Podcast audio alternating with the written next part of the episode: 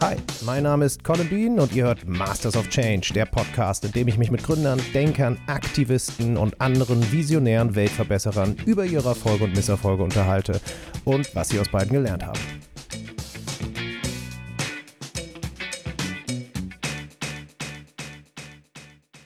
Sechs Das ist die Zahl, mit der durchschnittlich jeder Mensch mit jedem verbunden ist.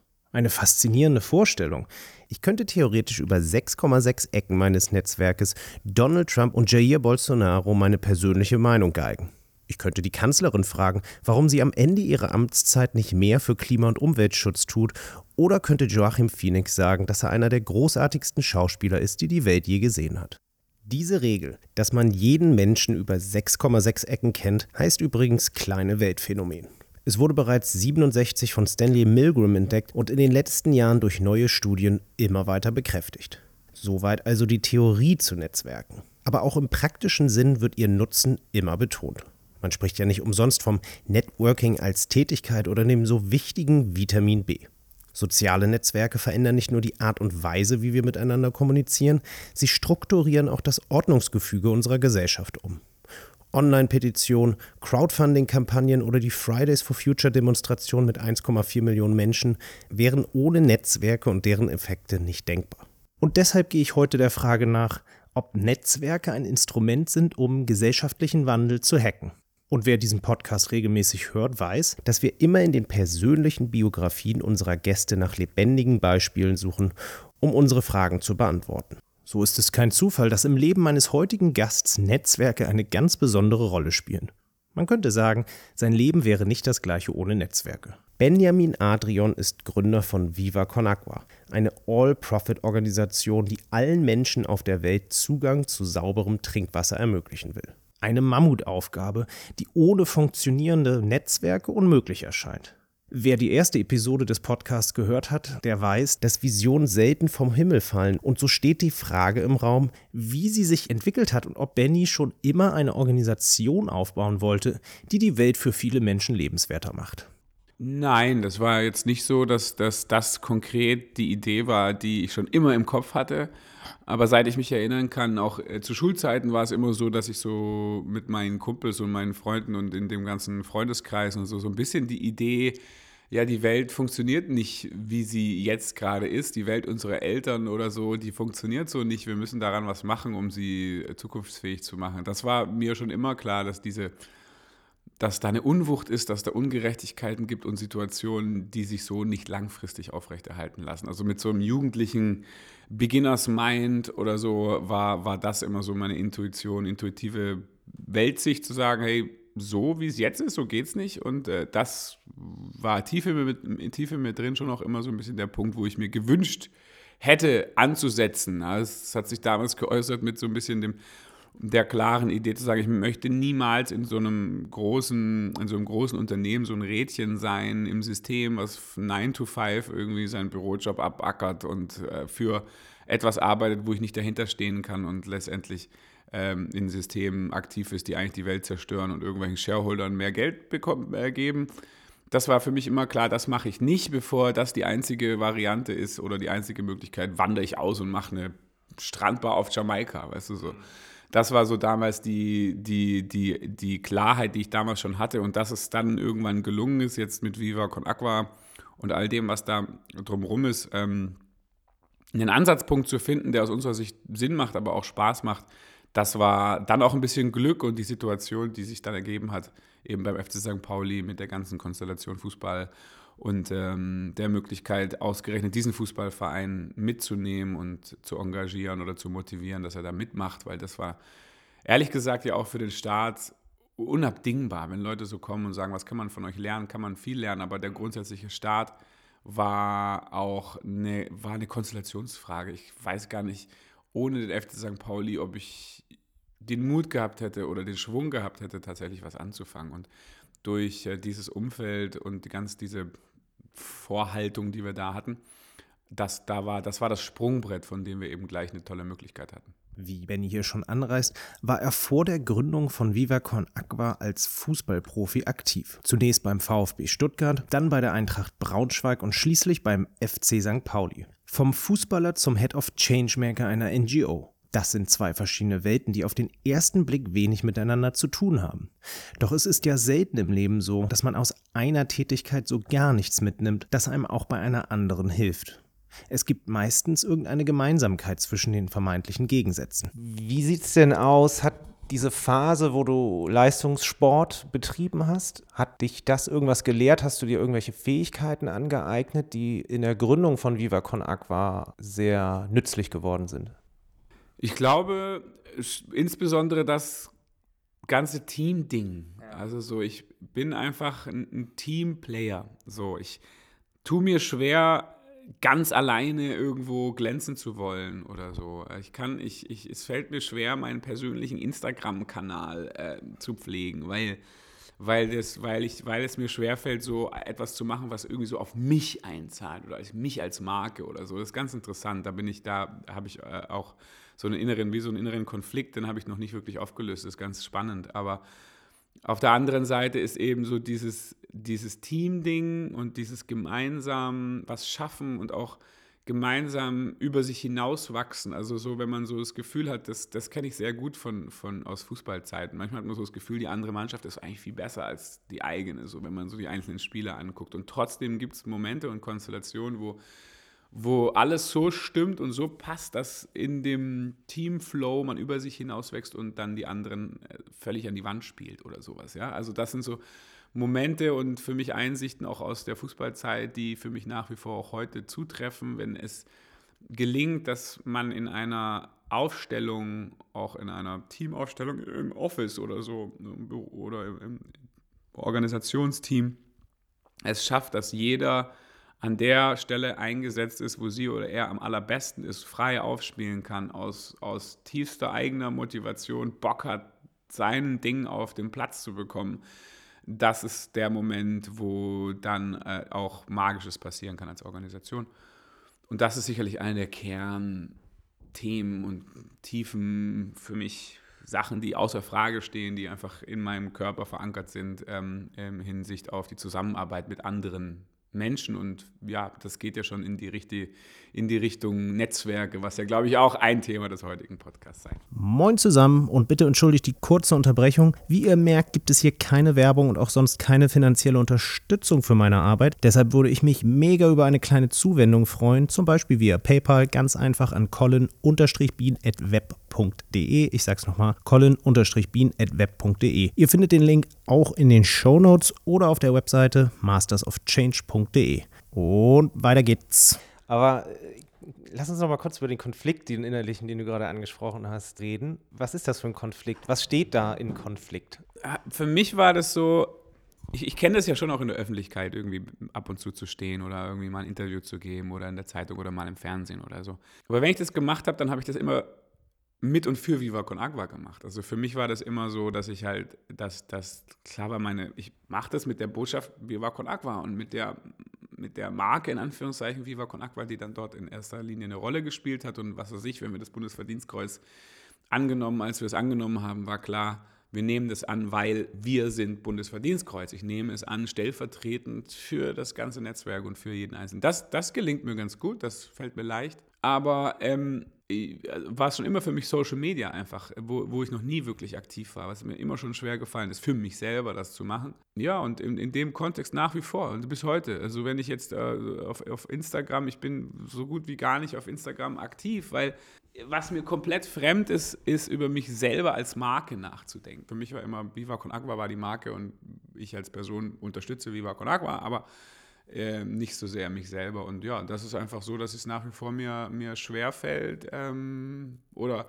ich merke, dass mir Energie zieht. Es gibt mir keine Energie, es zieht mir eher Energie, wenn ich versuche zu schauen, wie kann ich jetzt selber als Benjamin Adrian möglichst bestmöglich glänzen für mich selber als eigene Marke. Das ist einfach so, dass ich da noch, äh, noch, die, noch innerlich, äh, dann lasse ich es lieber. Da gibt es noch mehrere Punkte. Also gerade das ganze Social Media Dings Leute auf den Trip zu schicken, dass sie ständig über äußere Anreize, also über äußere Bestätigung eigentlich funktionieren und dass ihr Antrieb ist, das aus meiner Sicht verschüttet, wenn man nicht aufpasst den inneren Kompass. Und das verschüttet, wenn man nicht aufpasst, die innere Quelle. Und das verschüttet letztendlich das sich nähren von innen heraus, weil man ständig nach außen gerichtet ist. Und für, von äußeren Bestätigung äh, sozusagen anheimfällt, ja. Und ich glaube aber sehr viele Leute da draußen haben da mit Abhängigkeiten zu tun. Und das ist eigentlich, sind eigentlich pathologische Befunde. Und insgesamt als gesellschaftliches Phänomen finde ich es bedenklich, weil man die Menschen eher auf den Trip nach außen schickt als auf den Trip nach innen. Das, das ist so, eine, ja, so ein Aspekt davon, der, den den finde ich bedenklich, auch wenn man guckt, dass äh, immer jünger die Menschen zu diesem Device greifen und eigentlich gar nicht mehr aufhören, darauf zu gucken. Benny scheint nicht so der Typ zu sein, der sich vor allem von seinem eigenen Ego steuern lässt und den persönlichen Eitelkeiten leicht erliegt, was ihn meiner Meinung nach von vielen anderen Profifußballern unterscheidet.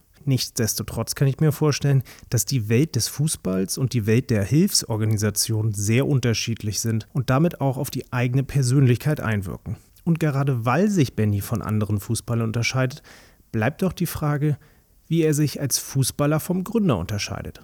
Was mir beim Fußball immer gefehlt hat, war so ein sinnstiftendes Umfeld. Also, also eine meiner ersten Fußballerfahrungen damals beim VfB Stuttgart als 20-Jähriger oder so bei den, bei den Profis, wo, wo ich da mittrainiert habe, bei Felix Magath da im Team und so weiter und so fort. Und das hat mich ganz schön schockiert, weil da halt klar war, okay, das, was teilweise da Kollegen von mir, jetzt muss ich aufpassen, aber was, was andere Kollegen von mir damals so ein bisschen an den Tag gelegt haben, an Haltung oder auch an Verhalten, das hat mich schockiert als 20-Jähriger, ja, wo ich dachte so, wow, so viel Geld und so einen, weiß ich nicht, verdorbenen Charakter in Anführungszeichen oder sowas, ja, aber so ein bisschen so, das ist ein Leben, das will ich eigentlich so gar nicht führen, ja. Oder es ist das, das dieses, dieses Wunschbild Fußballprofi, was so viele Kids und Jugendliche haben, was auch für mich damals ja schon auch etwas war, worauf es irgendwie so hinausgelaufen ist auf eine Art und Weise. Und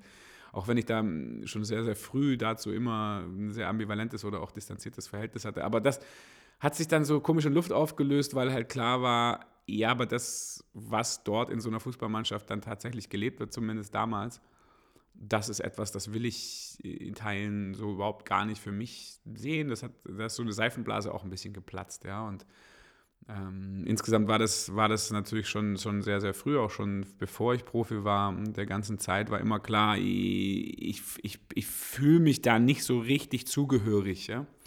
Weil die Art und Weise zu kommunizieren, die, diese ganzen Dinge da. Das war nicht ich. Also immer wenn jemand sagt, du bist doch der Fußballer, waren so, ja, weiß nicht genau. Ja, würde ich jetzt nicht so als typisch bezeichnen. Ähm, von daher, das, das, das Umfeld war immer so, dass ich so das Gefühl hatte, so ich bin da dabei und es ist cool und ich, das ist auch fein irgendwie und kann damit auch umgehen und gleichzeitig hat das nicht hundertprozentig mir entsprochen. Und jetzt ist es so, dass ich viel mehr das Glück habe, eigentlich in einem Umfeld zu sein, wo ich versuchen kann, dass es mir immer mehr vollständig entspricht oder so. Ja? Also wo Menschen um mich herum sind, die irgendwie die gleichen Werte teilen, wo ich mit Leuten zu tun habe, die das gleiche, die gleiche Motivation haben, wo ich mit Partnern zu tun habe, die, ja, der, der berühmte Viva Con Agua Arschlochfilter, wo man mit niemandem mehr sich auseinandersetzen muss, den man, auf den man keinen Bock hat. Ja? Wenn man auf den keinen Bock hat, dann hat man mit dem nichts zu tun. Fertig. So. Und ähm, und das halt immer mehr da einfach selbstbestimmt in der Lage zu sein, sein eigenes Umfeld mit Leuten, Partnern, Netzwerken und Freunden irgendwie zusammenzustellen, wo man das Gefühl hat, das passt von der Energie, das ist der gleiche Vibe, das ist die gleiche Wellenlänge. Und mit denen, mit dem, in diesem, in so einer sozusagen, äh, ja, in so einem Ding kann man einfach sich vollständig wohlfühlen und außerdem ganz viele Sachen anstoßen mit like-minded people. Das ist immer ein großer Unterschied. Und das finde ich erstmal eine sehr positive Entwicklung. Was deutlich geworden ist, dass Benny in beiden Welten ein absoluter Teamplayer war und ist. Wir nähern uns also ganz natürlich unserem heutigen Thema, den Netzwerken. Oder sind wir schon da? Sind Teamplayer und Netzwerker nicht ein und dasselbe? Oder gibt es da einen Unterschied? Boah, das ist jetzt eine interessante Frage. Ich glaube, es ist noch mal ein bisschen leicht was anderes, wenn man bedenkt, dass Team ja dann immer schon sehr close ist, sehr nah ist auch und mit einer sehr starken Verbundenheit zu tun hat. Bei Netzwerk wird es ja gleich äh, sehr weitläufig. Deswegen, ich habe auch gerne das Wort oder den Begriff Community eigentlich statt Netzwerk, weil es nochmal so ein Sense of Togetherness irgendwie mit, mitschwingt. So. Von daher glaube ich, bin ich äh, mehr Team und Community als Netzwerk, weil ja, ich dann eben gerade auch Netzwerk ist so komplett ohne äh, Punkt und Komma, ohne Ende gefühlt. Und da muss man, glaube ich, auch aufpassen, dass man nicht sich für jedes Netzwerk, Hauptsache das Netzwerk, sozusagen ähm, hergibt. Ich finde, es eine sehr, gibt ein sehr interessantes Modell, wo, wo ähm, eigentlich es mit zwei, das müsste ich jetzt aufzeichnen, wo es mit zwei äh, also X-Achse, Y-Achse, auf der einen Seite Soziabilität, auf der anderen Seite Performance. Wenn es nur Soziabilität ist, ja, um der Soziabilität willen, also dann mhm. wirklich, man ist einfach nur auf irgendwelchen Veranstaltungen, um mal oben auf der Veranstaltung zu sein und Visitenkarten auszutauschen. Ähm, ja, da fehlt dann so ein bisschen für mich der, die Performance in Anführungszeichen. Also für mich ist es schön, wenn es zusammenkommt, mhm. wenn, wenn man mit Leuten gemeinsam was schafft. Mhm. Das ist für mich sozusagen Community, Team oder Familie und nicht nur Hauptsache, man kennt viele Leute. Die Community von Viva Con Aqua sammelt und vereint sich vor allem durch die kraftvolle Vision, allen Menschen Zugang zu sauberem Trinkwasser zu ermöglichen. Das stand von Anfang an im Fokus. Doch letztlich ist es ja eben die Community, die der Vision solch eine Kraft verleiht. Und wer den Slogan der Vision kennt, weiß, dass die Brücke zu diesem entscheidenden Aspekt mit einem raffinierten Trick auch in den Slogan eingebaut wurde. Hat sich die Vision eigentlich von Viva Con Aqua auch ein bisschen angepasst in den letzten, glaube ich, 14 Jahren ihr am Start? Oder ist da irgendwie so ein Fluchtpunkt am Horizont, der immer der gleiche geblieben ist, wo ihr immer noch gemeinsam hinschaut, wo ihr immer noch hin wollt? Ist relativ einfach mit Blick auf die Vision ist es ja so, dass Wasser für alle immer noch das Gleiche ist. Also wir haben immer noch das Ziel und Viva Con Aqua hat die Wunsch, dass alle Menschen Zugang zu sauberem Trinkwasser bekommen. Das klingt ja äh, immer wieder so wie nach so einer Utopie, die nicht möglich ist oder irgendwie abgedroschen, aber hey, that's it. So, wir glauben, dass es möglich ist, alle Menschen haben Zugang zu sauberem Trinkwasser. Let's do it. So. Und auf der anderen Seite, was vielleicht dazu kam, dann äh, eben ist, dass alle für Wasser, das glaube ich wurde ja klarer im Laufe der Zeit, ja, dass es eben nicht nur darum geht, Wasser in die Welt zu bringen, sondern dass es auch um den Prozess des Alle für Wassers, des gemeinsamen Engagements dafür geht. Also diese Beidseitigkeit, ja, dass es eben dieses, dieses gesellschaftliche Engagement, dann diese, diese Plattform, dieses Netzwerk, was da zusammen kommt und sich freudvoll, freudvoll gemeinsam engagiert, als Wert für sich. Ja, nicht als Mittel zum Zweck irgendwie so als notwendiges Übel, sondern als etwas, was, was Viva Con Aqua als, für sich als Wert versteht. Und wo wir auch äh, eben jetzt angenommen, irgendwann hat mal jeder Zugang zu sauberem Trinkwasser, was eben dann nicht dazu führt, dass Viva Con sich abschafft, sondern was dazu führt, dass wir auf Basis dieser Verbindungen und dieser Zusammenarbeit, dieser Synergien, die da entstehen, diesem kooperativen Ansatz, auf dessen Basis wir weitere Ziele erreichen können, wer weiß. Also so, das ist sozusagen die langfristige, vielleicht auch, wir sagen immer so Secret Brand, Viva con Viva, dass eben nach dem Wasser geht es weiter, ja. Also dieses, wir schaffen uns selber ab, werden jetzt so groß wie möglich oder sowas, um uns selber abzuschaffen, was die Welthungerhilfe für lange gepredigt hat. Die sind mittlerweile auch davon abgekehrt. Aber das halte ich für schizophren und nicht, nicht gut und nicht richtig und auch nicht konsequent aus unserer Sicht, weil wir sagen eben Wasser für alle, aber alle für für das Leben am Ende ist äh, etwas, was wir gerne, solange die Verbindungen noch existieren, auch gerne weiter, äh, ja, das Schöne daraus schöpfen wollen.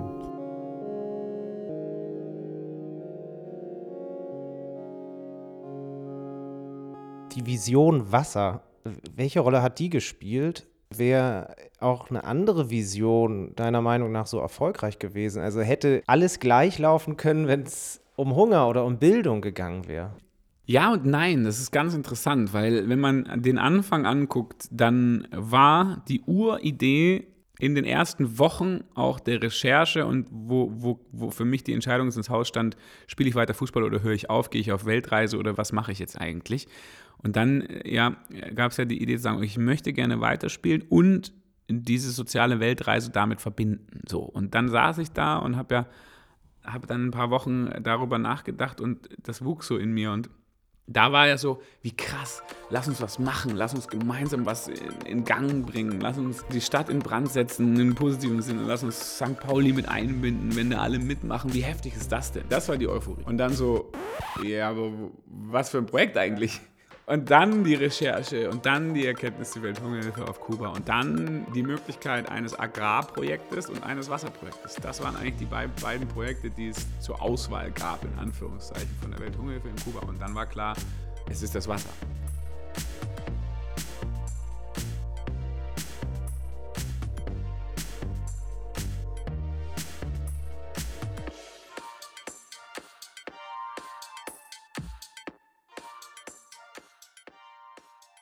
Die allererste Idee war eigentlich alle für irgendwas. Und dann kam das Wasser dazu, in der Reihenfolge. Und natürlich hat sich das dann als segensreich ergeben und mittlerweile ist es nicht mehr denkbar, dass es was anderes wäre wie Wasser, weil was passt besser als das?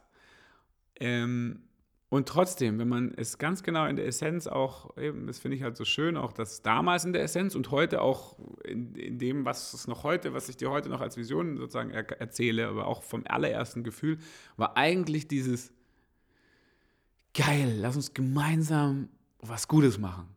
Das ist eigentlich das, was Viva Con Agua äh, im, im Kern Kern ist und dann kam das Wasser dazu, in der Reihenfolge eigentlich und gemeinsam was Gutes machen, ja, im Umfeld von St. Pauli. Also St. Pauli ist ja sogar in eurem Namen fest verankert.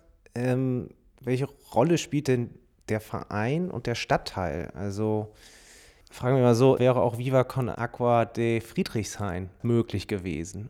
Ich glaube, es ist nichts anderes möglich außer St. Pauli. St. Pauli ist aus meiner Sicht wahrscheinlich der berühmteste Stadtteil Deutschlands. Ähm, darüber hinaus mit dem anderen Fußballverein überhaupt im deutschen Fußballgeschäft. Und dann ja mit einer Verbindung zwischen den beiden, die es nirgends so gibt eigentlich oder fast nirgends so gibt wie, wie in St. Pauli. Also die Verbindung zwischen dem Stadtteil und dem Fußballverein. Und diese ganze Kombination, auch die Reichweite weit über Hamburg hinaus und alles drum und dran, so ein bisschen diese Werte, die bei St. Pauli mitschwingen, neben Fußball, aber die Verbindung auch Kultur, ja, gut, Reeperbahn jetzt, um mal richtig von Kultur hier zu sprechen. Nein, aber wenn man in Hamburg ausgeht, weiß nicht, wer das hört und nicht in Hamburg ist, man letztendlich kommt man halt nach St. Pauli oder so auf den Kiez halt, um zu feiern oder auszugehen oder oder oder. Das heißt, auch diese Verbindung zwischen dem Sport und der Kultur, diese ganze Musik, auch die Politik, die mit einer Rolle spielt. Also das ist so eine Gemengelage, die gibt es, glaube ich, nirgends so wie, äh, wie da. Und damals, die Situation war ja auch so, wir waren dritte Liga, es war so ein bisschen sportliche Talfahrt oder ne, nach der, war die Retterkampagne gerade vorbei, der Verein ist knapp an der Insolvenz vorbeigeschrammt, alles war irgendwie, irgendwie war es sportlicher am Boden auf eine Art und trotzdem war es eine ganz besondere Zeit die, die, die Retterkampagne hat irgendwie auch das ganze Land gefühlt solidarisiert mit St. Pauli. Was ich selbst Uli Hoeneß mit dem FC Bayern hat beim St. Pauli ein Spiel gemacht, ein Retterspiel gemacht und äh, das war in, in aller Munde, lass uns St. Pauli retten. Und kurz danach kam ja dann eigentlich mit Viva Con Aqua etwas aus der Mannschaft, aus dem Verein heraus, was eben genau dieses Signal hatte, zu sagen, so hey, es geht eben nicht nur darum, dass wir hier Fußball spielen, sondern es geht um das, was wir von St. Pauli aus vielleicht sonst noch in die Welt geben können. Und ähm, für mich ist gerade in der Anfangszeit Viva Con Aqua ausschließlich ein Ausdruck gewesen vom, vom FC St. Pauli und seinen Fans. Mhm. Weil was wir damals gemacht haben, war ja, es ist eine soziale Plattform, ein offenes Netzwerk, an dem jeder mit, mit teilnehmen kann, bringt einfach Ideen, die irgendwie Spaß machen. Also dieses offene Netzwerk und All Profit war damals ja die Grundlage. Und ich war dann dreiviertel Jahr in Hamburg, ich kannte kein Schwein, also nicht so viele Leute. Das heißt, es waren dann wirklich die Leute im Umfeld, die Fans, die gesagt haben, ich finde das cool, dass aus der, aus, dem, aus der Mannschaft sowas entsteht. Ich unterstütze diesen Verein und ich unterstütze deswegen natürlich auch diese Initiative, weil ich empfinde das nämlich genauso, dass der FC St. Pauli diesen gesellschaftlichen Auftrag hat und ich will da mitmachen und so weiter. Und dann die allererste, das allererste Konzert hat in der Schweiz stattgefunden, weil ein Fan aus der Schweiz vom FC St. Pauli gesagt hat, ich mache jetzt dieses erste Konzert und dann äh, von den Müttern, die gestrickt haben, bis zu den Hebammen, die die Wassergeburten gemacht haben und die Schüler, Schulen, die die Spendenläufe gemacht haben, bis hin zu Bela B, der sein erstes Konzert. Und dann hat es, nahm das so seinen Lauf. Und natürlich kommt dann auch das Glück dazu, dass du in Hamburg halt so viele Medien hast, dass du viele Unternehmen hast, dass du viele Prominente hast. Dass dann Fettes Brot oder Bela B oder Elton oder selbst Tim Melzer als alte Rothose ja, und, und andere, auch Heinz Strunk, kann ich mich erinnern, ganz am Anfang, dass da also Leute von Anfang an mit dabei waren, die das mitgetragen haben. Und ja, und das, so, kam das, so kam das dann in Schwung. Ich meine, ich kann mich noch an die Transparente erinnern, Viva Con Agua de St. Pauli in der Kurve, die komplette Gegengerade, alte Gegengerade damals noch mit den riesengroßen Transparenten da und so weiter. Das heißt, die Unterstützung war einfach von Anfang an riesig und das war die Aktivierungsenergie, ohne die ist es nicht denkbar und ich kann mir das nicht vorstellen, dass das in einem anderen Stadtteil, an einem anderen Ort, anderen Standort die Gemengelage so hätte zusammenkommen können. Das heißt, der FC St. Pauli und sein Netzwerk waren Dreh- und Angelpunkt für den Beginn von Viva Con Agua. In erster Linie ging es darum, das Potenzial zu nutzen, was 30.000 Fans an den Wochenenden im Stadion und darüber hinaus in ganz Deutschland mitbringen. Daraus entstand schnell eine wundervolle Dynamik, die viele Menschen in der ganzen Nation dazu brachte, sich für die Vision zu engagieren. Mittlerweile ist das Netzwerk in Deutschland auf rund 55 Städte gewachsen, in denen es Viva Con Aqua Cruise gibt. Aber auch in den Ländern, in denen die Hilfsprojekte umgesetzt werden, gibt es bereits Vereine. Wie Benny eben erwähnte, war ein wichtiger Aspekt, der diese Welle des Engagements in Gang setzte, die Unterstützung der vielen prominenten Gesichter zu Beginn des Projekts. Musstet ihr die ganze Prominenz, die dann mitgemacht hat, musstet ihr die nochmal explizit aktivieren? Ja, schon. Also das haben wir schon gemacht. Also das ist von Anfang an ganz alleine ging, das so ganz leicht war es dann doch nicht. Also jetzt, wenn man die erste, wenn du auch Prominente ansprichst, die allererste Aktion mit Fettes Brot, Tim Melzer, Heinz Strunk, äh, Elton, die wir gemacht haben, damals gleich 2006 im Clubheim des FC St. Pauli, dem alten Clubheim des FC St. Pauli. Penisverletzungen nach Masturbation mit Staubsaugern war die Lesung, die wir da angeboten haben. Hochkultur also.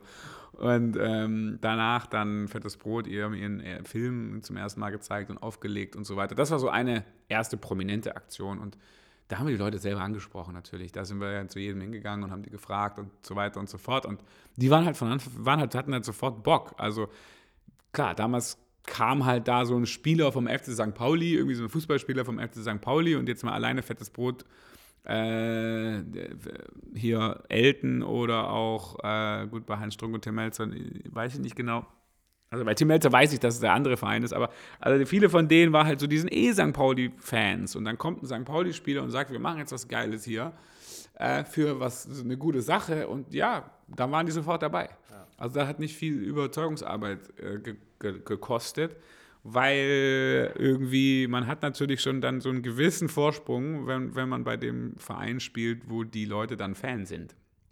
Und so, so kam das dann, dass die dann halt Bock hatten und dass die halt dann auch, und dann, wenn, als man sich kennengelernt hat, war klar, man versteht sich auch gut und man ist auch auf einer, man, man kann auch gut miteinander auf einer persönlichen Ebene, das ist cool. Und so kam es dann, ja. Und dann hat sich das dann halt so ergeben, dass es viele von denen, ich weiß nicht, Jens Herrndorf, der Manager von Fettes Brot, kann ich mich erinnern, der irgendwann gesagt hat, hey Gott sei Dank gibt es jetzt Viva Con Aqua, gibt es endlich einen Grund, so viele andere Sachen abzusagen, ja, weil so viele natürlich auf die auch einprasseln von allen möglichen Ecken der Nation und teilweise sie überhaupt keine Beziehung haben zu irgendjemand, der einen Castor Brauxel XY in die Welt setzen will. Und natürlich muss man da sehr viel Nein sagen und da, das war dann, da war dann halt irgendwann Viva Con Aqua, wo klar war, so das ist auf grün, das finden wir gut, da sind wir dabei. Das ist für uns auch cool, dafür zu stehen und so weiter. Aber die ganzen auch anderen jetzt Multiplikatoren, die über die Zeit dann entstanden sind, die sind ja sehr viel auch auf den ganzen Festivals. Also da muss man ja auch, wer Michael Fritz kennt, weiß, der, wie, was für eine Energie, was für ein äh, Duracell-Männchen er da ist, um, um auf dem ganzen Land letztendlich alle möglichen Musiker anzuhauen, auf allen Festivals unterwegs zu sein, denen von Viva Con Aqua zu erzählen und so weiter und so fort. Das sind dann einfach auch Beziehungen, die, die dann aufgebaut worden sind im Laufe der Zeit. Und klar, irgendwann ist es so ein bisschen Word to Mouth oder man sieht, die sind alle dabei, dann kann das ja nicht wirklich schlecht sein. Das hilft dann dass Leute das dann irgendwie auch cool finden, aber dass es so ganz von alleine entsteht, das ist nicht so, sondern da haben wir dann schon auch viele, viele Jahre Zeit investiert und äh, geguckt, dass wir den Leuten davon erzählen und dass wir vielleicht denen versuchen auch mitzubekommen. Manchmal hat man wenig Zeit oder so. Ne? Also wir haben dann kurz mal fünf Minuten dem zu erzählen, was jetzt Viva Con Agua ist. Und der hat echt auch viele andere Sachen zu tun. Und dann ist halt wichtig, dass man versucht, in kurzer Zeit auch mitzugeben, dass es irgendwie ja, was Besonderes ist oder was daran besonders ist und warum es vielleicht cool ist, wenn, wenn, man, wenn er mitmacht. Die Erzählung von Erfolgsgeschichten wie der von Viva Con Agua verselbstständigen sich häufig im öffentlichen Raum und erinnern dann stark an die Gründungsgeschichten aus Filmen. Und diese folgen meist einem bestimmten Plot, der sich in drei Akte einteilen lässt. Erster Akt. Der charismatische, geniale, leicht exzentrische Gründer schafft es nach langem Getüftel, seine Idee in die Welt zu bringen. Bilder von den ersten Büros, den ersten Angestellten, durcharbeiteten Nächten und exzessiven Partys vermitteln die Euphorie, die in dem jungen Unternehmen herrscht. Die Dinge nehmen ihren Lauf, der Erfolg scheint unaufhaltbar. Zweiter Akt. Plötzlich verschwindet die Anfangseuphorie. Es gibt ein Problem. Alles steht auf dem Spiel. Panik macht sich breit. Köpfe rollen. Schweiß, Tränen, literweise Kaffee fließen, um das Unausweichliche doch noch abzuwenden. Und irgendwie, wie durch ein Wunder, schafft das Team es am Ende, das Unternehmen zu retten. Dritter Akt. Das grinsende Gesicht des Gründers ziert die Titelseiten auflagekräftiger Managementmagazine. Der Erfolg ist wiederhergestellt, die Talfahrt ein für alle Mal beendet. Ein Happy End, an dem sich alle erfreuen. Doch wie das so ist mit Filmen und den Narrativen der Gründungserfolge, sie haben mit der Realität häufig nicht so viel zu tun. Der wesentliche Unterschied zu der echten Gründungsstory ist, dass Unsicherheiten und Rückschläge meist omnipräsent sind. Nur selten kommen solche Phasen in den kompakten Spannungsmomenten wie in einem Film vor. Im echten Leben begleiten sie einen meist über eine lange Zeit. Häufig werden auch erst rückblickend bestimmte Schlüsselmomente sichtbar, an denen der Lauf der Dinge eine entscheidende Richtung genommen hat. Ich will jetzt nicht den guten Vibe killen, den wir hier gerade haben, aber es gab wahrscheinlich auch so ein paar Fuck-Ups, die irgendwie passiert sind. So ein paar Momente, wo man dachte, oh, kriegen wir das wirklich alles hin und die einen irgendwie vor ganz große Herausforderungen stellen. Hast du da ein paar Beispiele? Ja, da gibt es auch verschiedene Momente, natürlich. Also, die waren, die waren am Anfang existenzieller als, als jetzt gerade so. Also, da war vor allem na, die, dieses Aufhören Fußballspielen war so ein Knackpunkt. Also, wo klar war, erstes Mal, das erste Projekt ist realisiert, Kuba ist erledigt, wir würden gerne weitermachen, aber ich höre auf, Fußball zu spielen. Mhm. Ähm, da war unklar, geht das? Also, ne, geht, klappt das überhaupt? Funktioniert das? Das hat funktioniert. Das hat das erfolgreiche erstes Jahr Kuba, cool. Das hat auch funktioniert, weil ich war Fußballspieler. Jetzt wollen wir weitermachen und richtig anfangen, eigentlich, in Anführungszeichen. Und jetzt höre ich auf. Mhm. Äh, wie, wie läuft das? Hat sich herausgestellt, war kein Problem, äh, glücklicherweise. Also, wir haben natürlich auch richtig viel da uns engagiert damals und alles reingeschmissen, damit es kein Problem ist und so, aber das hat sich, das hat sich, war damals natürlich ein großer Fragezeichen. Hat das Auswirkungen, hat das keine Auswirkungen? Moin zusammen und bitte entschuldigt die kurze Unterbrechung. Wie ihr merkt, gibt es hier keine Werbung und auch sonst keine finanzielle Unterstützung für meine Arbeit. Deshalb würde ich mich mega über eine kleine Zuwendung freuen, zum Beispiel via PayPal, ganz einfach an colin-bean.web.de. Ich sag's nochmal, colin-bean.web.de. Ihr findet den Link auch in den Show Notes oder auf der Webseite mastersofchange.de. Und weiter geht's. Dann auf jeden Fall auch das, die Wasser GmbH am Anfang, 2010, zum ersten Mal ein Business, zum ersten Mal äh, na, ein durchaus geplantes, aber dann halt doch monatliches Defizit von einem fünfstelligen Betrag, was verbrannt wird an Kohle, die du geliehen hast von mhm. jemandem. Mhm. So. Und du weißt nicht, du hast auch nicht die Erfahrung, wie läuft denn sowas? Kriegt das irgendwann die Kurve? Weiß auch keiner, ob das die Kurve kriegt oder nicht. Ja, man kann sagen, es ist ja immer so und am Anfang muss man halt, gibt man Geld aus und dann gibt es ein Break-Even und dann und so weiter. Wenn man das mal gemacht hat, dann kann man es vielleicht leichter verstehen. Aber wenn es zum allerersten Mal passiert, ist es halt schon ein Schock mhm. ähm, und Stress.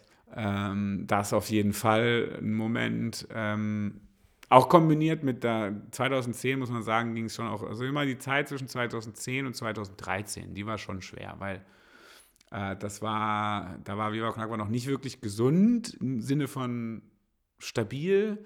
Ähm, es ging los mit dem Wasser, mein Sohn kam auf die Welt und ich habe zu allem Überfluss auch noch angefangen, berufsbegleitend zu studieren. Das waren so ein Dreiklang in 2010, war der mir auf jeden Fall heftig zugesetzt hat und ähm, der auch dann 2012, dann später, ne, also Ende 2010, dann das Studium noch angefangen und dann Anfang 2012 oder so hat dann unsere damalige Geschäftsführerin aufgehört, Miriam Kleine, die dann, äh, dann aufhören musste, auch aus persönlichen Gründen. Und ähm, ja, das war insgesamt eine Phase, wie gesagt, 10, 11, 12, 13 wo, wo, wo, wo alles so ein bisschen auf Messerschneide war, wo einfach die Frage war, kriegen wir die Kurve, kriegen wir das auf das nächsthöhere Professionalitätslevel, kriegen wir die Strukturen so gebaut, dass es trägt, ähm, halten wir persönlich das, den Druck auch irgendwie durch und stand oder äh, verlieren wir uns da und ähm, also das war, das war insgesamt eine Phase, wo man sagen muss, ja auf jeden Fall Bottleneck, so.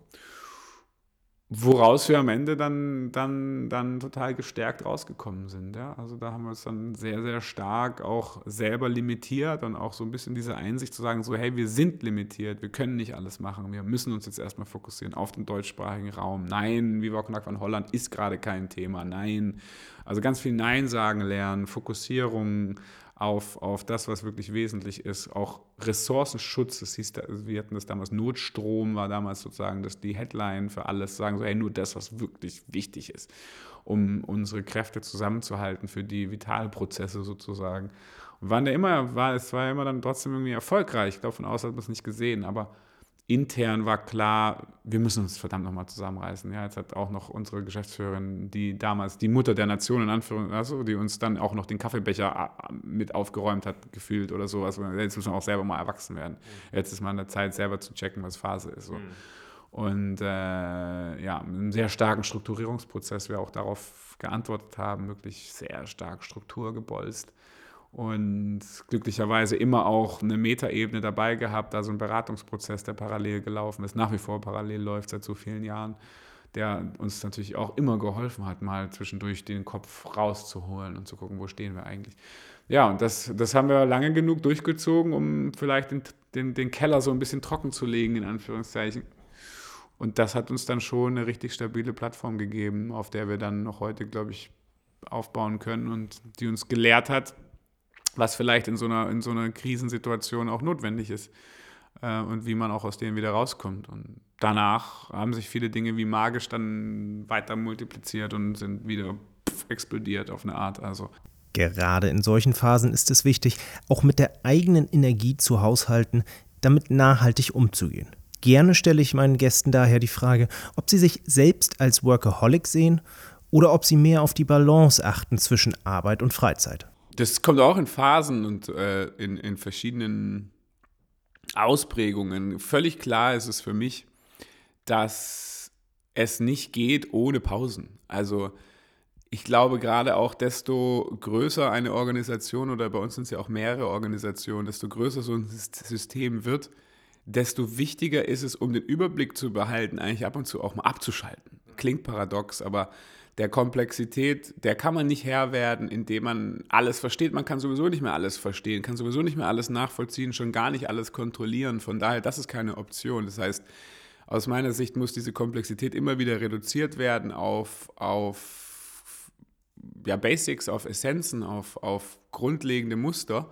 Und um die zu erkennen und auch intuitiv äh, da in der Lage zu sein, Situationen zu erfassen, Entscheidungen zu treffen, das geht nur, indem man ab und zu mal Abstand bekommt. Abstand zu dem, was man macht, Abstand auch zu seiner eigenen Rolle, Abstand zu sich selber. Und ähm, das, das ist für mich der Weg, den ich immer wieder versuche einzuschlagen, wenngleich das natürlich schwierig ist bei so vielen Aufgaben, bei so vielen auch Menschen um dich rum, die auf dich einprasseln, beziehungsweise auch ähm, ja, wo viele von denen, und das geht mir ja auch so, Viva Con Aqua so wichtig ist, so eine große Rolle spielt, ja, und dann auch noch so viel Spaß macht und dann plötzlich übernimmt es einen eigentlich, ja. Also man schafft es ja gar nicht mehr außerhalb davon zu existieren oder zu denken oder sowas und äh, wenn, wenn es jetzt also um dich rum auch noch viele Menschen gibt, die genau diesen Modus haben und, und ständig 24-7 eigentlich Viva Con Aqua von morgens bis abends machen, dann ist es natürlich umso schwieriger, sich selber davon auch hier und da frei zu machen. Von daher, manchmal gelingt es besser, manchmal gelingt es nicht so gut.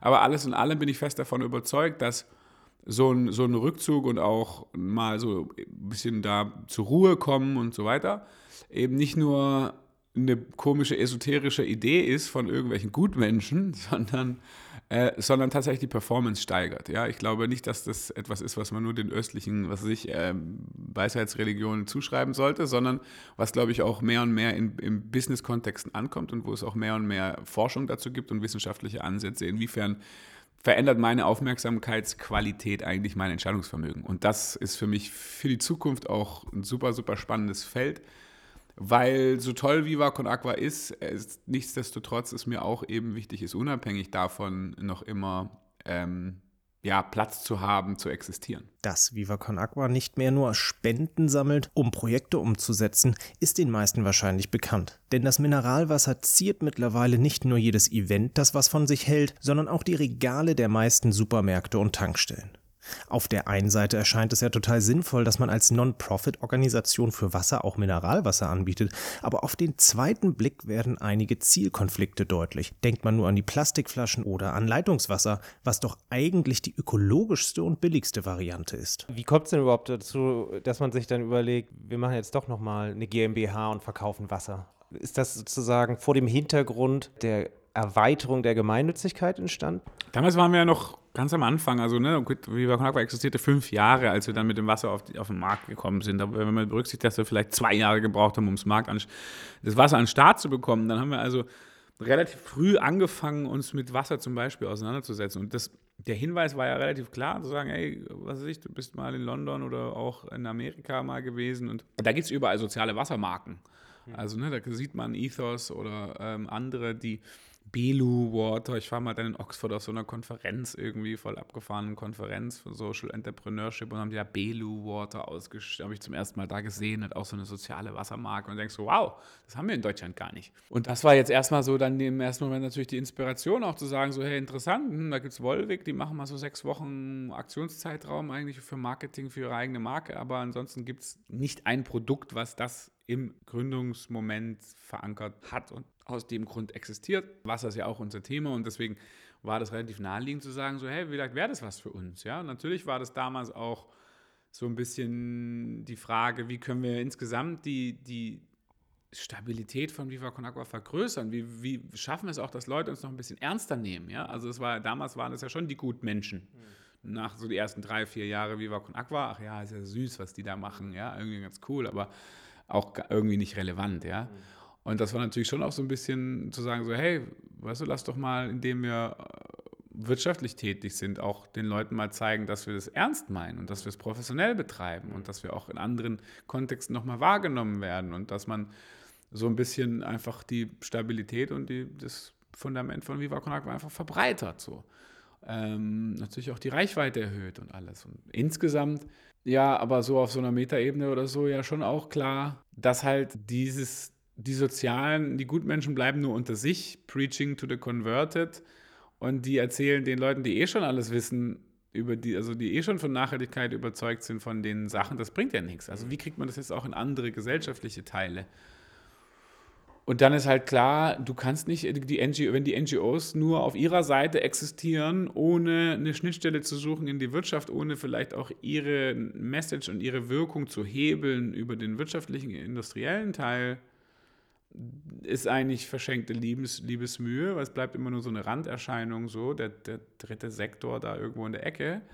Und auf der anderen Seite, wenn wir berücksichtigen, dass unsere Kernwirtschaftsprozesse uns an Rande der Apokalypse geführt haben und nach wie vor führen, dann ist irgendwie klar, natürlich müssen wir unsere Kernwertschöpfung, unsere Kernkonsumgesellschaft, unsere Kernwirtschaftsweisen mit nachhaltigen Ideen befruchten und gerne auch die Schnittstelle zu den sozialen Themen vergrößern. Also beides ist notwendig eigentlich.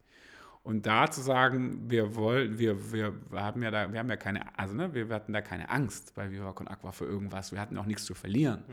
Wir haben auch nicht so, dass die dann so, so große Organisationen so zögerlich sind und dann irgendwie erstmal tierisch-bürokratische Fragen sich stellen müssen und Prozesse in Gang setzen.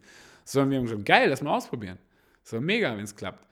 Und das ist halt am Anfang hat es halt nicht geklappt, weil wir dann Gespräche geführt haben, wie die naiven Gutmenschen und uns von den Gesprächspartnern mehr oder weniger haben übers Ohr hauen lassen, wenn man so will, und festgestellt haben, dass die mit doppelter Agenda gespielt haben. Und ich frage mich, wie die Gesprächspartner, mit denen wir die Gespräche damals geführt haben, heute zu dem Thema stehen, weil die haben ja irgendwann abgebrochen, die Gespräche und äh, haben das ad acta gelegt. Und dann kam irgendwann John Schierhorn, der aus dem Wagenbau hier in Hamburg, Central Park, äh, Gastronom, geiler Typ, äh, der angerufen hat gesagt, und äh, wahrscheinlich war das dann 2009 im Sommer oder so, und gesagt hat, hey, ich möchte ein Wasser machen. Und das war so, ach scheiße, jetzt kommt der Gastronom aus Hamburg und macht das, das coole Wasser, weißt du, so.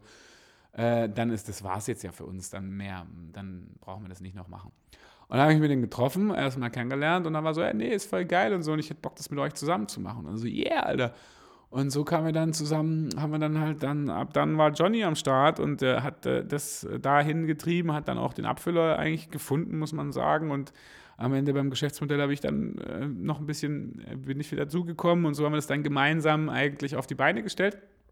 Dass es dann irgendwann tatsächlich ein echtes Viva Con Agua Mineralwasser gegeben hat, was vorher eigentlich niemand so äh, zumindest es vorher nicht so einfach möglich war und auch das Geschäftsmodell zu machen, das war dann auch nicht trivial und so weiter. Also da kam dann viel zusammen und aber plötzlich gab es dann das Produkt und ja, yeah, los ging's. Aber das war dann eben auch sehr viel Aktivismus und halt ein paar Leute, die gesagt haben, wir sind bereit, euch für eure verrückten Ideen auch noch Geld zu geben und das äh, zu finanzieren. Wobei, weiß nicht, ob wir da noch dazukommen, aber das Wichtige auch gerade heute immer wieder immer wichtiger werden jetzt äh, erneut ist ja, dass wir niemandem sagen, dass man Flaschenwasser trinken soll. Also wir versuchen ja immer und überall den Leuten darauf hinzuweisen, dass Leitungswasserkonsum durchaus das Ökologischste ist, was man tun kann. Und ich habe dir hier auch jetzt gerade Wasser aufgetischt. Natürlich ist es Leitungswasser hier bei uns aus der Küche. Und äh, das ist gesundheitlich völlig unbedenklich, von der Qualität total okay und ähm, ökologisch natürlich weit im Vorteil gegenüber Mineralwasser. Von daher sehr, sehr wichtig. Viva Agua Mineralwasser trink es nur im Notfall, ja. Und ansonsten Leitungswasser ist eigentlich die ökologischere Variante. Sehr, sehr wichtig, darauf hinzuweisen. Und die viel günstigere. Auch das. Dieses, okay, eigentlich wollen wir Wasser machen, aber irgendwie wissen wir auch, so der wirkliche Impact würde wahrscheinlich darin liegen, wenn alle Leitungswasser trinken. Ist, war euch das von vornherein bekannt, dass es da irgendwie so auch so eine gewisse Spannung gibt? Auf jeden Fall. Also wir haben, wir haben die Entscheidung, äh, überhaupt Wasser, also Mineralwasser zu machen, uns nicht leicht gemacht. Also haben uns lange darüber nachgedacht, ob wir es machen oder nicht. Auch die Frage Plastik, ja oder nein. Und kamen dann aber damals zu der Einschätzung zu sagen, so, nee, wir, wir wollen das erstmal machen. Erstens würden die Flaschen, die von uns verkauft werden, wahrscheinlich sonst von jemand anderem verkauft werden. Also, dass jetzt dadurch mehr Wasser verkauft wird, ist unwahrscheinlich. Dass wir aber einen Teil dieses Kuchens jetzt rausschneiden für gemeinnützige Arbeit, das ist eher wahrscheinlich. Und wenn wir es machen, müssen wir es richtig machen. Und gerade mit Sport, Musik, äh, Festivals und so weiter, dann, wenn du da keine Plastikflaschen hast, findest du da nicht statt. Das heißt, es war klar, okay, wenn dann entweder ganz oder gar nicht. Und mhm. damals war die Entscheidung, wir machen es. Und ich glaube, das war auch gut so. Ich glaube, das ist auch vor allem natürlich für die Entwicklung für, von Viva Con Agua war es gut so. Und äh, nur was also jetzt auch uns immer mehr drückt, ist eben die Frage, wie gehen wir denn jetzt weiter und weiter damit um? Wir haben ja schon dreimal versucht, äh, auf den Flaschen Leitungswasser zu integrieren. Auf den allerersten Etiketten haben wir draufgeschrieben, wenn diese Flasche leer ist, fülle sie wieder auf mit Leitungswasser. Das hat der damalige Abfüller nicht uns ermöglicht. Wir haben später ein Refill-Logo drauf gemacht. Das hat der Umweltverband damals uns äh, wieder runtergeschmissen, weil es zu nah an dem Recycling-Logo war und so weiter. Und wir sind jetzt wieder erneut dabei, ähm, zu gucken, wie können wir eigentlich unser Mineralwasser als Leitungswasserkampagne nutzen? Wie können wir wie so ein trojanisches Pferd eigentlich das Mineralwasser in diesen Markt reinschieben und dabei sagen, Leitungswasser ist die bessere Alternative. Das würden wir gerne tun. Und da sind wir gerade dabei zu gucken, wie geht das und uns dieses Mal auch rechtlich so abzusichern, dass uns das keiner äh, runterschmeißen kann und auch unseren Abfüller so mitzunehmen, dass der nicht sagt, ihr spinnt komplett, sondern das halt mit all den Stakeholdern hinzubekommen, ist nicht einfach. Aber wir wollen das, dass wir eigentlich die erste Mineralwasser Firma der Welt vielleicht oder Deutschland sind, die sagt, trink mich nur im Notfall. Die sich selbst abschafft. Ja, auf jeden Fall. Ja, es, es geht ja nochmal anders. Eigentlich wollen wir den größtmöglichen Marktanteil und gleichzeitig den Markt schrumpfen lassen. Das wäre eigentlich die, die Idee, dass wir sagen so, hey, wenn Leute Mineralwasser trinken, dann doch bitte von Viva Con Aqua, aber insgesamt stellt er um auf Leitungswasser.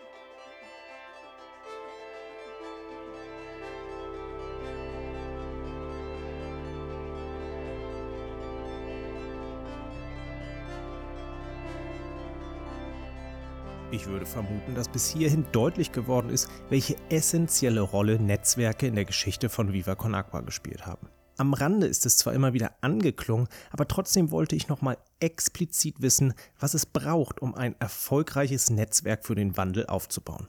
Ist es die kraftvolle Vision? Sind es die Menschen, die mitmachen? Oder etwas ganz anderes? Wie baut man denn Netzwerke? Aus, aus deiner Erfahrung jetzt. Und wie motiviert man Menschen mitzumachen? Ist das die Vision, die so starke Vision, die ihr habt bei Viva Con Aqua, die so viele Leute dazu bewegt, sich zu engagieren? Oder sind das die Leute selber, die irgendwie cool sind, wo man gerne mitmacht? Man hat einen sozialen Kontext, der irgendwie Swag hat? Oder was sind da so die, die treibenden Faktoren bei euch, dass diese Netzwerke so gut funktionieren, wie sie funktionieren? Ja, ich glaube, die Kombination aus diesen beiden Sachen. Zum einen die Vision und zum anderen die Kultur. Mhm. Das sind so zwei Sachen. Ich glaube, die Vision, wo man wirklich dahinter stehen kann, und sagen, das ist ein Ziel, für das setze ich mich gerne ein, das ist, leuchtet mir ein, das ist klar und deutlich und da bin ich mit dabei. Und auf der anderen Seite, dass wir, wenn man es als Kultur bezeichnet, so ein bisschen, was für Leute sind da, was, was hält die zusammen, was haben die für einen Swag, was ist das, was so zwischen den Zeilen irgendwie die zusammenhält und so weiter, womit ich mich identifizieren kann. Insgesamt, gerade bei ehrenamtlichen Netzwerken, umso mehr, aber auch in einem Netzwerk eines Unternehmens, einer Organisation, glaube, also finde ich das wirkungsvollste, wenn man es wirklich eben schafft, die intrinsische Motivation der Leute zu bekommen. Also wenn man sie nicht so über äußere Anreize oder nur über ein bisschen mehr Geld, über einen Bonus oder oder oder ähm, oder ne, ganz viel Gehalt, obwohl sie ganz genau wissen, dass sie etwas tun, was nicht ihren Werten entspricht, sondern wenn man eigentlich äh, versucht, die, die, die Überzeugung der einzelnen Netzwerkmitglieder so einzubeziehen, dass sie sich in dem Kontext der Organisation einfach selbst verwirklicht sehen und ihre Werte dort einbringen können und sie das Gefühl haben, das ist im Einklang mit mir, was ich dort tue jeden Tag, weil die Arbeit oder auch ehrenamtliches Engagement nimmt sehr, sehr viel Zeit in Anspruch und dann ist es natürlich notwendig, einen Rahmen zur Verfügung zu stellen, wo die Leute, in dem die Leute das Gefühl haben, ja, da, das ist stimmig mit mir und mit meiner tiefen Überzeugung. So, und äh, wenn man das hinbekommt, dass man dort eigentlich an die sozusagen, ja, eigentlich an das Beste jedes Netzwerkteilnehmers appelliert, zu sagen, guck mal, das ist doch, hier kannst du dich einbringen mit deinem bestmöglichen Wertekontext, dass du dir von dir selber vorstellst, weil wir alle haben irgendwie die guten und die gemeinen Anteile in uns und so. Und wenn man dann aber was macht, wo man das Gefühl hat, okay, das ist das, wenn ich das Höchste in mir selber gucke, dann fühle ich mich da mit im Einklang ja, dann haben wir gute Organisationen mit richtig guten Leuten, die richtig gut motiviert da drinnen unterwegs sind. Lass uns nochmal versuchen, Viva Con Aqua mit dem Big Picture zu verknüpfen. Was würdest du denn sagen, jetzt aus den letzten 14 Jahren Erfahrung, welche Rolle spielen Netzwerke, Partnerschaften, um gesellschaftlichen Wandel zu realisieren? Für uns der übergeordnet, übergeordnete, der für uns ist das das Wichtigste für Viva Con Aqua das absolute Erfolgsmodell. Wir leben von Verbindungen, wir leben von Kooperation, wir leben von Synergien. Das ist eine Grundhaltung, die wir an den Tag legen in all unseren Praktiken. Das heißt nicht, dass man mit allen zusammenarbeitet, mit jedem zusammenarbeitet, sondern dass man schon natürlich prüft, weil es gibt auch Leute, die wollen mit dir zusammenarbeiten, genau weil sie sich erhoffen, von dir zu profitieren, muss man auch aufpassen.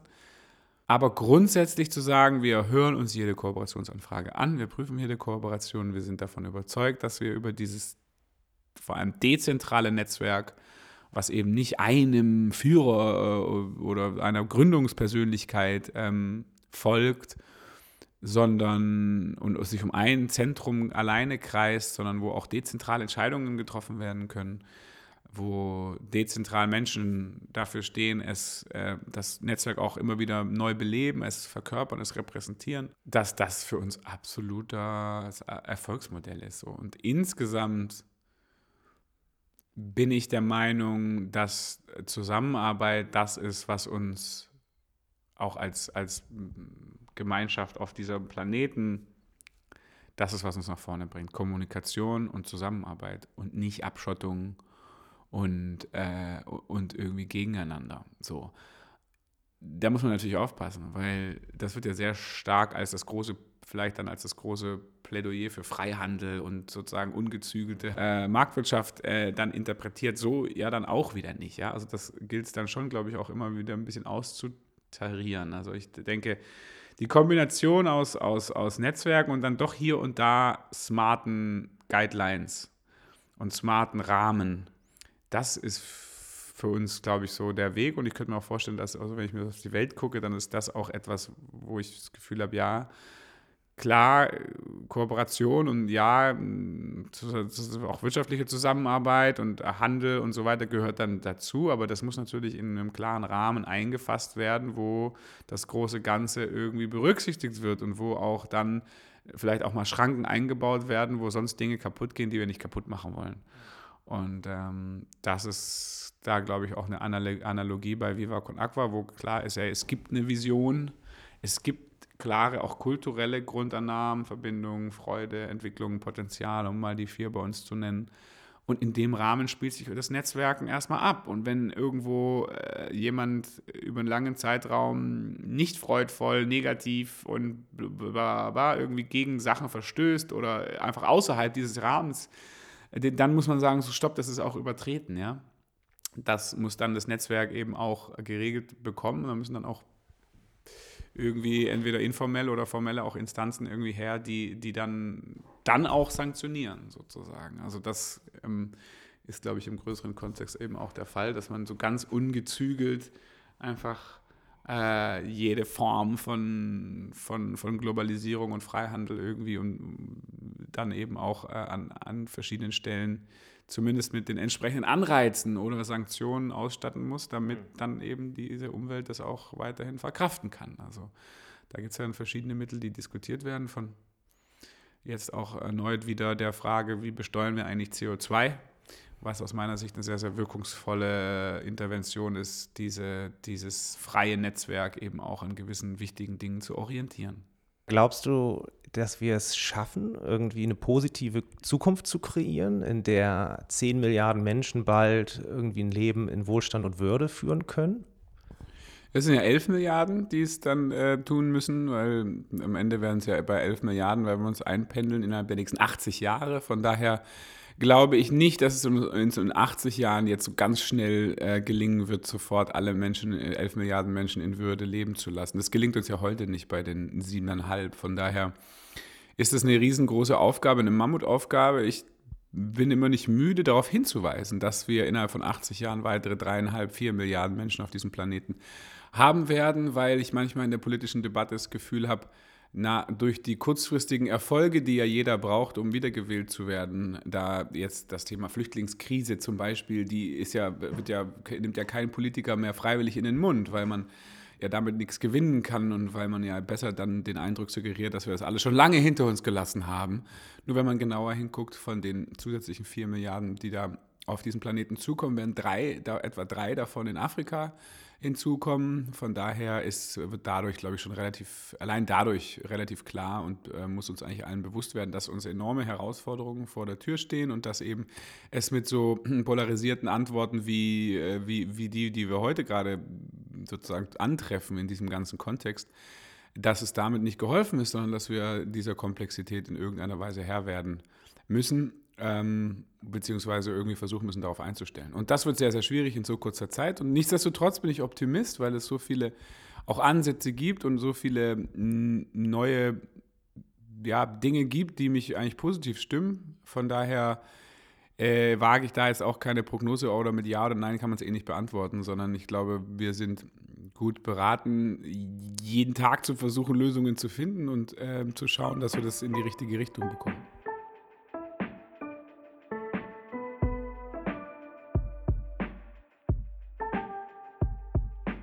Das war meine Unterhaltung mit Benny Adrian, in der es um die Frage ging, ob Netzwerke ein Instrument sind, um gesellschaftlichen Wandel zu hacken. Wir haben uns daher viel über die Entstehung von Viva Con Aqua unterhalten. Es ist deutlich geworden, dass der entscheidende Faktor für den Erfolg des Projektes das starke Netzwerk war und ist. Für mich sind vor allem die folgenden Punkte aus unserem Gespräch hängen geblieben. Erstens, das Netzwerk von St. Pauli war Ausgangspunkt und Sprungbrett für den Auf- und Ausbau von Viva Con Aqua. Die Fanbase, der Stadtteil und die Kultur des Vereins haben die Aktivierungsenergie gestellt, die nötig war, um eine Kettenreaktion des Engagements zu entfachen. Zweitens, aus diesem Netzwerk heraus ist eine neue Einheit entstanden, die sich kennzeichnet durch den Sense of Togetherness und von Benny als Community beschrieben wird. Es ist mehr als das reine Netzwerk und letztlich das, was den Wandel tatsächlich umsetzt. Drittens. Schaut man noch eine Ebene tiefer, ist deutlich geworden, dass die Community aus einzelnen Teamplayern besteht, für die Benny immer wieder als Stellvertreter auftritt. Viertens. Im Falle von VivaCon Aqua brauchte es diese drei Ebenen, das Netzwerk, die Community, die Teamplayer, um gesellschaftlichen Wandel zu hacken. Das heißt konkret, dass heute fast drei Millionen Menschen ein Zugang zu sauberem Trinkwasser ermöglicht wurde. Fünftens. Ein Netzwerk funktioniert am besten, wenn intern eine Aufstellung gefunden wird, in der jede und jeder seine Talente optimal einsetzen kann. Sechstens gelingt es zudem, ein Umfeld zu schaffen, in dem die Werte der Menschen im Einklang sind mit denen der Organisation, kann Magisches passieren. Siebtens. Am Ende kommt es bei einem Netzwerk auf dezentrale Strukturen an. Das heißt, nicht irgendeiner Führungsperson zu folgen, sondern viele Entscheidungen frei treffen zu können in den jeweiligen Knotenpunkten. Nicht über äußere Anreize, sondern die intrinsische Motivation jedes einzelnen Mitglieds entscheidet sich der Erfolg des Netzwerks.